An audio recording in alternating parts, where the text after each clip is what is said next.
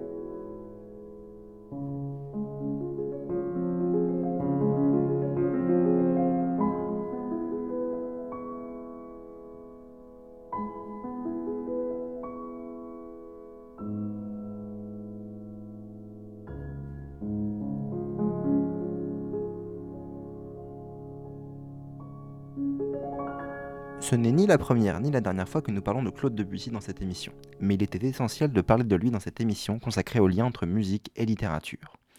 Comme nous le disions lors de notre dernière émission sur les modes et les tendances, Debussy n'était pas très sociable avec les autres musiciens de son époque et préférait bien plus la compagnie des poètes.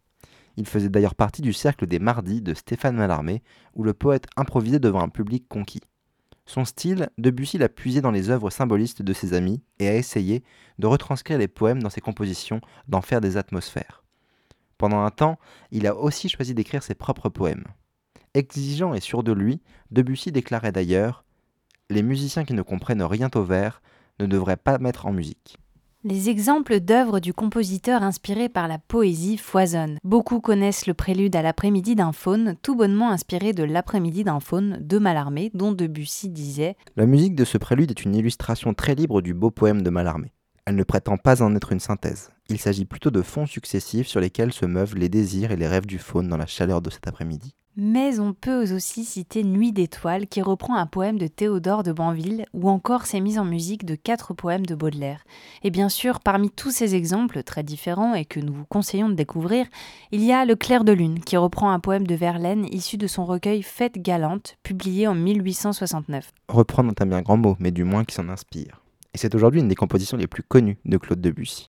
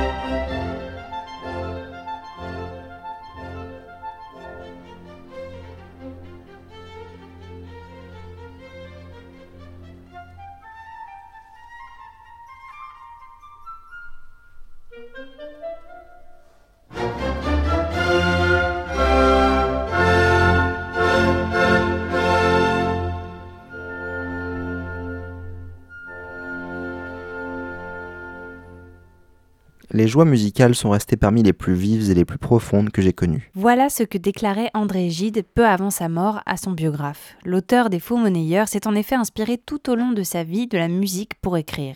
Pianiste à ses heures perdues, Gide a puisé dans la musique pour l'esthétique de son œuvre. Il a ainsi utilisé la technique du contrepoint, connue en musique, pour les faux monnayeurs en entremêlant les intrigues les unes aux autres, le romancier étant à l'intérieur du roman.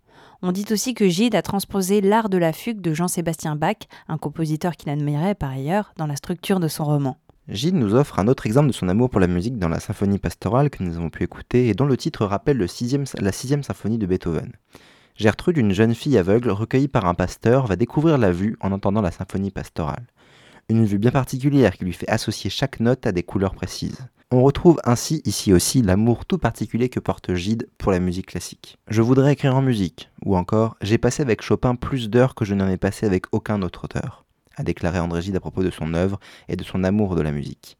Gide, qui a d'ailleurs écrit Notes sur Chopin, où il se permet de faire la critique de l'œuvre de son ami pianiste favori.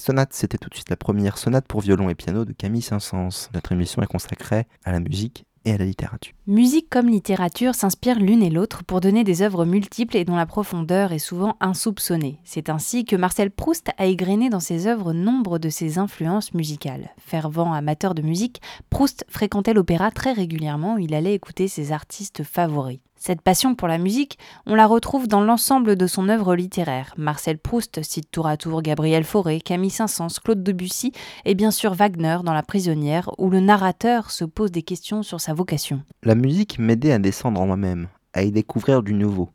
La variété que j'avais en vain cherchée dans la vie, dans le voyage, dont pourtant la nostalgie m'était donnée par ce flot sonore qui faisait mourir à côté de moi ces vagues ensoleillées. Ce qui frappe aussi chez Proust, c'est cette musicalité des phrases, des personnages et plus globalement de tout ce qui est décrit. Les cris, les voix et les rires ont tous leur propre tonalité et leur propre rythme, ce qui leur donne par la suite une couleur spécifique. La musique crée aussi des émotions et des sensations chez le lecteur difficilement transposables autrement. Et surtout, il y a l'objet de tous les fantasmes, la fameuse sonate de Vinteuil, élément clé du roman comme la tout aussi fameuse Madeleine. Vinteuil, un compositeur fictif créé par Proust et que tout le monde s'obstine à identifier. Quel contemporain de l'écrivain aurait inspiré ce même mystérieux Vinteuil Et surtout, quelle est cette sonate? Plusieurs noms sont cités, Gabriel Fauré, César Franck par exemple, plusieurs compositions aussi. Mais surtout, cette sonate en question provoque l'amour entre Swann et Odette, et tout le temps ensuite, Swann associe cette musique à son amour pour Odette. La musique devient alors plus forte que l'amour lui-même, puisqu'elle n'a pas de limite ni de durée.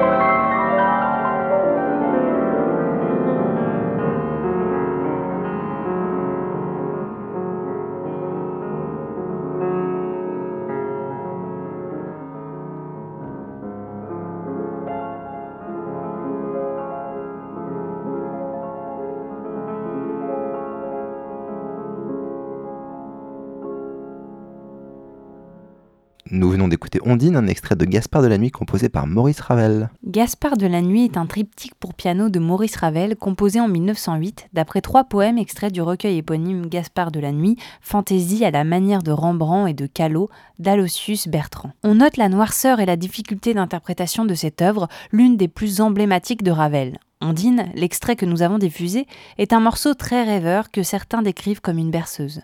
Sa virtuosité transcendante en font l'un des morceaux favoris des admirateurs du compositeur. Né près de Saint-Jean-de-Luz à Cibourg le 7 mars 1875, Maurice Ravel grandira à Paris auprès de parents qui l'encouragent à commencer puis à persévérer dans la musique. Il s'inscrit à 11 ans dans la classe d'harmonie de Charles René, s'essaie rapidement à la composition et se fait remarquer. En 1901, il obtient la seconde place du prestigieux prix de Rome. Il reçoit déjà le soutien de compositeurs comme Gabriel Fauré ou Camille Saint-Saëns. Admirateur de Debussy, de 13 ans son aîné, il prend fait et cause pour Péléas et Mélisande lors de la création en 1902. À la mort de ce dernier en 1918, il devient le plus grand compositeur français vivant. Mais, profondément marqué par la guerre et par la mort de sa mère, il est totalement désabusé et déclare, à propos de son public Ce n'est pas moi qu'ils veulent voir, c'est Maurice Ravel. En 1920, il est promu au rang de chevalier de la Légion d'honneur. Il ne prend même pas la peine de répondre. Eric Satie s'en amuse dans une boutade célèbre. Ravel refuse la Légion d'honneur, mais toute sa musique l'accepte. Il acquiert une renommée internationale quelques années plus tard, en 1928, avec le Boléro, répondant à la commande d'une amie, Ida Rubinstein. Il est vite dépassé par le succès de cette partition qu'il dit vide de musique. Pour étirer le film, nous vous signalons par ailleurs que Jean Echnoz a publié en 2006 aux éditions de Minuit une biographie romancée de Maurice Ravel, consacrée aux dix dernières années de la vie du compositeur. Ça s'intitule tout simplement Ravel. L'invité de Sonate. Nous sommes toujours dans Sonate. Euh, aujourd'hui, notre émission est consacrée au rapport entre musique et littérature. Et notre invité euh, ce soir, Alexandre Prévert, a 21 ans. Il est pianiste et on va l'interroger ce soir sur le rapport justement entre littérature et musique. Bonsoir Alexandre. Bonsoir. Euh, on est très content de vous accueillir dans Sonate. Donc, comme on vous présentait, vous êtes pianiste. Vous avez 21 ans, il me semble, c'est bien ça? Oui, c'est ça, ça. Et euh, donc, vous sortiez du conservatoire ou ça fait peu de temps que vous avez terminé le conservatoire? Bah, bon déjà merci, merci à vous pour votre invitation et puis je suis aussi ravi d'être parmi vous ce soir. Et euh, oui, en effet, j'ai fini mes, euh, études au conservatoire de Paris l'an dernier, ça fait déjà plus d'un an et voilà depuis je me consacre pleinement à, au concert, au spectacle que j'articule d'ailleurs souvent et même très régulièrement autour euh, de la musique et de la littérature et même plus spécialement de la poésie. Hmm. Euh, est-ce que déjà on pourrait peut-être revenir un petit peu sur votre parcours? Qu'est-ce qui vous a attiré au piano et qu'est-ce qui fait qui vous, qui vous a motivé à, faire de la musique votre vie en quelque sorte? Eh ben, tout d'abord, je pense que comme beaucoup de beaucoup de personnes, beaucoup d'entre nous, quand j'étais plus petit, c'était pas forcément une pratique extrêmement passionnée et volontaire. Beaucoup de choses sous les contraintes et les directives que ça peut être euh, à la fois familial ou encore au niveau des professeurs ou des, institutions, des conservatoires. Et puis ensuite, en grandissant, en, essayant de mûrir un petit peu, et puis surtout en se cultivant, j'ai pris goût à, ce travail-là, au contact de ces grands compositeurs euh, de musique classique, et puis euh, en me rendant compte surtout de la manière dont en fait la musique était inspirée d'éléments quotidiens de notre vie, c'est-à-dire qu'en fait, euh, elle ne descend pas euh, ni du ciel, euh, ni ne monte de la terre de nulle part. C'est-à-dire que toutes les inspirations de ces compositeurs sont humaines, naturelles et en fait peuvent parler à toutes et à tous. Et quand je me suis rendu compte qu'au final, la musique classique, comme n'importe quelle musique ou comme n'importe quel art, était qu'en fait qu'une manifestation du réel et de la vie, eh bien ça a pris un sens tout autre pour moi et le fait de pouvoir articuler ça avec plein d'autres disciplines artistiques et notamment littéraires, ça a décuplé mon goût, mon envie et mes émotions euh, au piano. Hmm. Et justement, quel est votre rapport en tant que pianiste à la littérature? Eh bien, dans le cadre de, ces, euh, de cet apprentissage, en quelque sorte, de la musique à la fois euh, personnelle et puis aussi dans le cadre de mes études, j'ai découvert à quel point les inspirations des compositeurs, des grands compositeurs de musique classique, avaient pu être d'ordre littéraire et poétique, et donc au final, les deux domaines se nourrissent l'un et l'autre et on, ne peut pas s'intéresser à l'un sans s'intéresser à l'autre, ou alors ce serait nier et, oublier une, partie de l'histoire. Et donc du coup, euh, la façon dont je considère mon travail au piano, inclut pleinement la littérature et, les livres parce que tout simplement j'en ai besoin pour comprendre ce que je fais, pour pouvoir le ressentir et le transmettre à, un public qui au final éprouve lui aussi un plaisir à comprendre et à, et à vivre d'une façon peut-être plus complète et plus profonde ces émotions. Et comment ça se fait exactement? Vous lisez une œuvre, par exemple, littéraire, et ensuite ça vous inspire pour votre travail euh, Ou alors, au, contraire, vous, vous écoutez un, morceau, je ne sais pas, et après, euh, ça vous amène vers une œuvre littéraire? Comment ça se passe?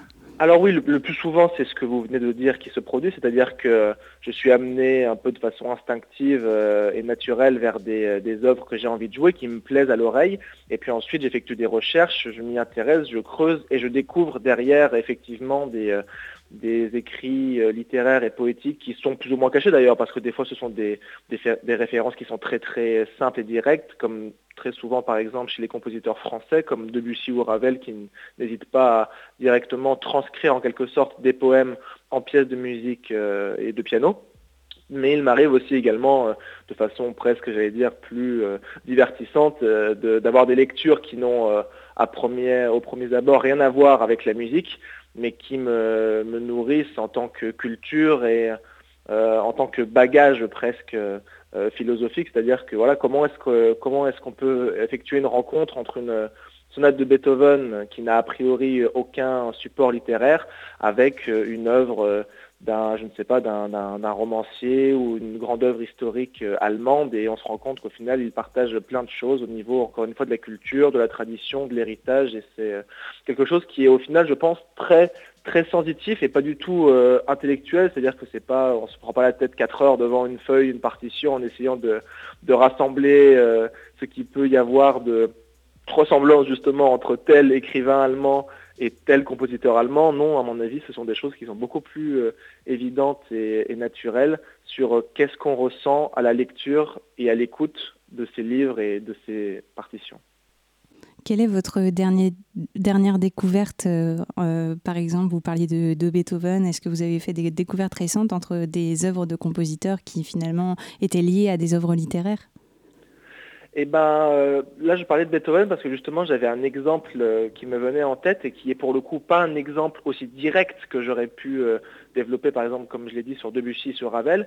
Beethoven, c'est par exemple un lien que, j'ai établi entre une lettre qu'il avait écrite à ses frères dans laquelle il leur annonçait qu'il devenait sourd et où il était euh, complètement survolté à cette idée-là et même, euh, enfin voilà, c'est une, lettre, ça s'appelle le Testament des Higenstadt, où vraiment il se, il se livre complètement euh, à ses frères et au, désespoir qu'il le prend à ce moment-là d'apprendre que lui, le grand musicien et, compositeur, devient sourd, ce qui est un paradoxe assez profond. Et quelques mois plus tard, il compose la, la sonate pathétique, qui est une de ses, de ses œuvres majeures, et qui signera, à mon avis, en quelque sorte, sa rébellion en fait vis-à-vis de cette euh, tragédie qui lui était tombée dessus.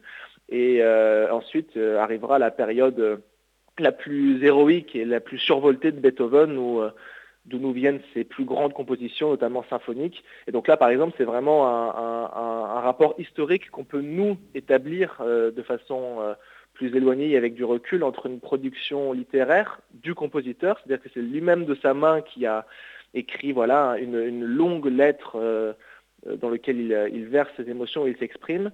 Et on peut établir un parallèle quelques, quelques mois, quelques années plus tard avec toute une, tout un répertoire musical qui, qui fait sens. Du coup, on comprend tout à fait pourquoi à tel moment il y a un tournant dans la vie de Beethoven et une sorte de, vitalité qui se dégage subitement. Est-ce qu'au contraire, euh, du coup, est-ce qu'il y a des, des œuvres de la, la poésie pardon, ou la littérature peuvent créer des, images musicales, en quelque sorte, inspirées des compositions bah, Je pense ouais, à mon avis, il y a même, beaucoup de, catégories et de rapports différents dans ce sens-là, c'est-à-dire celui de l'œuvre littéraire ou poétique qui inspire euh, un compositeur. Euh, je pense que le rapport le plus simple et le plus direct qu'on puisse comprendre, c'est tout simplement quand un poème se transforme en chanson. Là encore, il y a beaucoup de compositeurs français qui l'ont qui l'ont fait, Debussy, Fauré, voilà, d'une œuvre poétique de Baudelaire, par exemple, mhm. ils en tirent une, chanson en, créant tout simplement l'accompagnement musical du poème et en mettant le poème en musique. Donc ça c'est vraiment pour le rapport le plus simple. Ensuite, il y a, comme, comme je vous l'ai dit, c'est ces fresques musicales qui sont plus abstraites, ou par exemple à partir du poème Ondine d'Aloysius Bertrand, Maurice Ravel a, a, écrit le célèbre morceau de piano Ondine, où il a même euh, dans l'édition pris la peine de faire marquer le poème euh, dans son intégralité avant le, avant le morceau, donc euh, le, rapport est on ne peut plus direct. Et après, je pense qu'il y a encore une autre dimension qui est, par exemple, dans les opéras ou alors dans certains contes musicaux, où là, le, ce qu'on peut appeler le livret, c'est-à-dire le, le, texte et le sujet de l'opéra, est quelquefois composé en même temps que la musique. C'est-à-dire que mmh. là, la littérature, voire la poésie, est réfléchi et travaillé en même temps que le propos musical et tout converge dans le même sens. Je pense par exemple euh, peut-être à Pierre et le loup de Prokofiev, mmh. où là c'est Prokofiev qui lui-même se charge de la partie contée, de la partie musicale. Euh, on, a, euh, on a par exemple aussi des légendes qui ont pu inspirer des, des morceaux. Je, je, pense là par exemple à L'Oiseau de Feu, qui était une, une, légende et un conte traditionnel russe qui a inspiré à Stravinsky le, le son oiseau de feu. Mhm. Donc euh, ouais, je pense qu'il y a effectivement beaucoup, beaucoup de passerelles et de ponts entre la littérature et la musique. Et il y a même d'ailleurs quelquefois tout simplement des, poètes ou des écrivains qui font référence à des musiciens ou à des morceaux sans que ce soit, euh, comme on a pu le dire, une transcription ou une adaptation musicale. Euh, je j'ai par exemple en tête Marcel Proust, qui n'est d'ailleurs pas tellement connu pour mm. euh, sa production poétique, mais qui a euh, publié un recueil qu'il a intitulé Portrait de peintre et de musicien, dans lequel il, euh, il, écrit des poèmes, des descriptions poétiques qui correspondent à des grands musiciens qu'il appréciait, comme par exemple Schumann, Mozart ou encore Chopin. Mm-hmm. Et ça apparaît aussi dans, dans son œuvre toute tout au long de sa vie, même dans à la recherche du temps perdu, etc. Il parle beaucoup musique aussi. Je crois que c'était un grand passionné. Et la fameuse sonate de Vinteuil dans La recherche mm. du temps perdu, qui a été sujet à beaucoup de, de fantasmes et de, et de réflexions. En fait, c'est une, sonate qu'on n'entend jamais et qui, voilà, qui fait référence encore une fois dans le, dans le domaine. Mm. Et vous, Alexandre, vous tournez en ce moment avec un spectacle qui s'appelle Prévert, piano et poésie. En quoi ça consiste exactement? Eh ben en fait, fort de toutes ces euh, réflexions et de tous ces sentiments qu'on a pu évoquer, je me suis dit que la façon la plus simple pour articuler toute la diversité et euh, toute la profondeur de, ces émotions, pour moi et pour le public, c'était tout simplement d'en faire un concert, un spectacle entier, dans une mise en scène qui permettrait à chacun de comprendre, encore une fois, sans passer par le, prisme d'un intellectualisme forcé ou d'une espèce de d'élitisme euh, cérébral, c'est simplement, voilà, comment est-ce que je peux faire pour présenter au public simplement, authentiquement et naturellement, les relations qu'il y a entre la musique et la littérature, la poésie, et surtout comment est-ce que je peux lui faire ressentir ça, parce que l'objet, c'est évidemment pas d'en faire un exposé ou un cours magistral, mais voilà, comment montrer les choses de façon artistique et en les ressentant et en les comprenant. Et du coup, l'an dernier, j'ai euh, euh, créé, euh, écrit et créé ce, ce spectacle Prévert, piano et poésie, Mhm. dont c'était la première saison qui consistait en un, voilà, un voyage euh, poétique et musical où on traversait euh, euh, un maximum de pays, d'époques, de cultures pour voir quel type de rapport il pouvait exister entre le piano et la poésie et dans, dans, quel, dans quel domaine, de quelle façon. Et pour cette seconde saison, j'ai choisi de, traiter le thème du, de l'amour, le thème du romantisme, où en fait je mets en perspective les vies amoureuses euh, des compositeurs que j'ai choisis, qui sont en l'occurrence Beethoven, Schumann, Chopin, euh, ou encore Debussy, euh, et, même des histoires d'amour racontées par, par Georges Bizet par exemple, ou encore avec le Faust de, Goethe qui a été mis en musique par Liszt. Mhm. et, et, voilà, on met en perspective toutes ces histoires d'amour qui sont évidemment toutes différentes, toutes complexes et variées, et qui nous permettent là aussi d'humaniser ces compositeurs en les rapprochant euh, de nous et euh, de mettre en évidence encore une fois les liens euh, omniprésents qu'il existe entre leur, leurs histoires d'amour et la poésie. Par exemple, Schumann avait écrit un, livre de leader de chansons pour, en guise de cadeau de mariage à sa fiancée, Clara. Et dans ce livre de chansons, il mettait en musique des textes de grands poètes allemands ou même anglais comme Lord Byron. Donc voilà, c'était le souci d'articuler ces liaisons entre musique et poésie autour de l'amour euh, et, du romantisme. C'est un spectacle que vous faites en plusieurs langues, il me semble. Euh, en anglais, j'ai cru voir, en allemand aussi peut-être? Oui, c'est exact. En, anglais, en, allemand, en espagnol et même en catalan. Quand on est en Catalogne. vous connaissez le, climat de la, de la région, mais, de toute façon, il y a une culture aussi catalane qui est très très riche et qui permet aussi de, de montrer des beaux pans de la poésie catalane. Parce que de toute façon, à chaque fois, on se rend compte que quel que soit le sujet qu'on souhaite traiter, quels que soient les compositeurs qu'on souhaite mettre en avant, il y a toujours, de façon plus ou moins directe, des liens entre leur vie, leur production, leur vie personnelle et professionnelle, et la littérature et la poésie. Hmm. Et le fait que ça soit en plusieurs langues, ça n'empêche pas euh, de comprendre le sens de la poésie. Est-ce que en fait c'est universel en quelque sorte tout ce qu'on peut entendre et toutes les influences qu'on entend?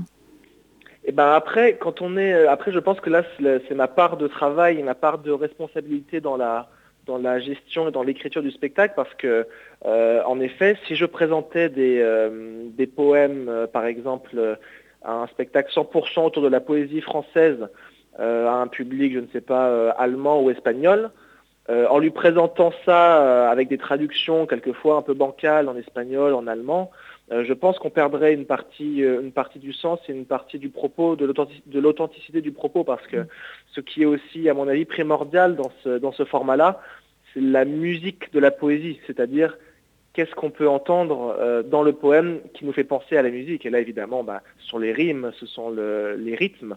Et c'est pour ça que j'ai le souci, dans chaque version du spectacle que je propose, d'amener euh, au, public des pays concernés des œuvres littéraires qui sont dans leur langue et qui leur permettent de comprendre et de ressentir euh, l'émotion qui se dégage d'une véritable relation euh, authentique entre la, entre la littérature, la poésie et la musique, ce qui n'empêche pas quelquefois, par exemple, de leur, de leur donner un petit goût de littérature française ou de poésie française. Mais d'une façon générale, je pense que oui, c'est important d'entendre le poème original et de comprendre sa relation authentique avec la, avec la musique. Hmm. Et Prévert, c'était un nom finalement prédestiné pour la poésie, non?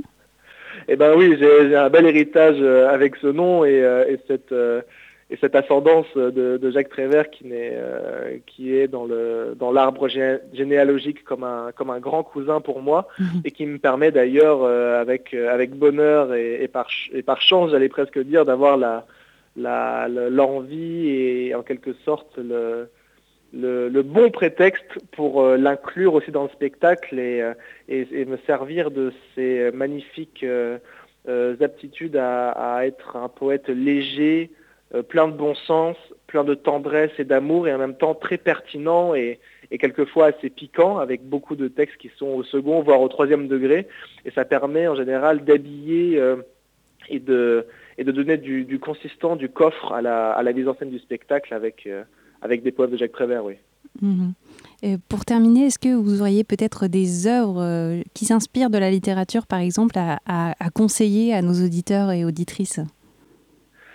Ben Après, je pense que ça, ça, peut ça, ça va dépendre évidemment des, euh, des, des, intérêts de chacun, comme on dit, il y a les, les, goûts et les couleurs. Mhm. pour ce qui est de la, de la poésie, euh, par exemple, euh, je pense que les, domaines ou même les œuvres les plus intéressantes, les plus pertinentes, ce sont euh, celles de Debussy et de Ravel. Pour Ravel, c'est le, Gaspard de la nuit, mhm. un recueil qu'il a composé qui se cale en fait sur quelques poèmes du même Gaspard de la nuit qui était originellement un livre poétique, un recueil de poèmes qu'avait écrit euh, Aloysius Bertrand, un célèbre poète français euh, originaire de Dijon. Euh, par exemple, on a, voilà, comme je l'avais dit, Ondine, mais il y a aussi Scarbeau, qui est une pièce très connue pour les, pour les pianistes parce qu'elle est très difficile, réputée très difficile, ou encore un autre poème qui est le gibet.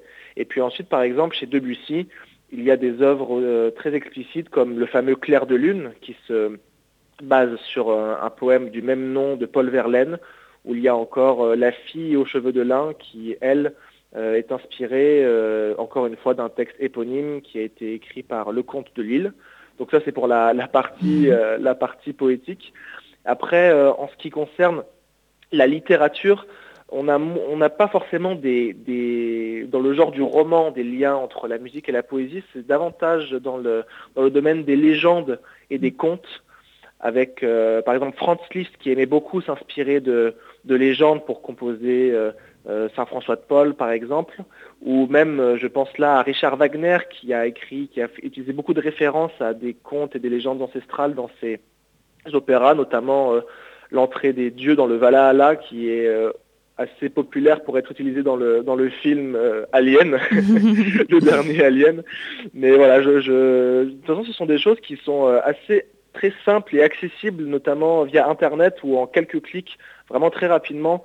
On peut trouver beaucoup de, beaucoup de liens assez simples et assez, euh, parfois même jouissifs entre la, la littérature et la musique, euh, parce que tout ça, tout ça prend sens de façon assez évidente et naturelle, et quelque part, je trouve ça, en tout cas à titre personnel, assez confortant à, lire et à écouter, parce qu'on peut avoir quelquefois l'impression et l'image d'une musique classique un peu hors sol qui euh, descend de nulle part et qui a été composée par euh, des illuminés.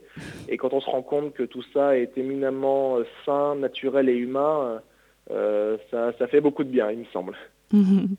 Et pour finir, euh, vous avez peut-être des dates prochainement en France à venir ou à l'étranger, des concerts à prévoir? Bah Là, on sort d'un week-end où pour justement pour, dans le cadre du euh, Printemps des Poètes, euh, j'ai joué à Avignon et à Grasse, là vendredi et samedi. Et là, on part sur le, sur le Canada pour la, pour la semaine prochaine, qui sont d'ailleurs dont les, dont les habitants sont aussi très friands de langue française et de francophonie. Donc euh, je pense qu'on va faire de belles rencontres là-bas. Ensuite, euh, ce sera l'Écosse. Et le retour euh, en France est prévu pour la, la mi-avril avec deux dates, je crois, au Luxembourg et à Lille, à la cathédrale de Lille, qui viendront clôturer la, la saison, cette saison 2 de travers piano et poésie autour du romantisme. Très bien. Et eh ben, merci beaucoup Alexandre Prévert. C'est moi qui vous remercie. Merci. Merci à vous. Merci. Merci beaucoup de nous avoir écoutés pour notre douzième émission sur Radio Campus Paris. On se retrouve dans deux semaines pour une nouvelle émission. D'ici là, rejoignez-nous sur notre page Facebook Sonate et notre compte Twitter Sonate RCP tout attaché. À très vite. On se quitte avec un extrait de l'impromptu numéro 3 de Franz Schubert interprété par Alexandre Prévert. À très vite.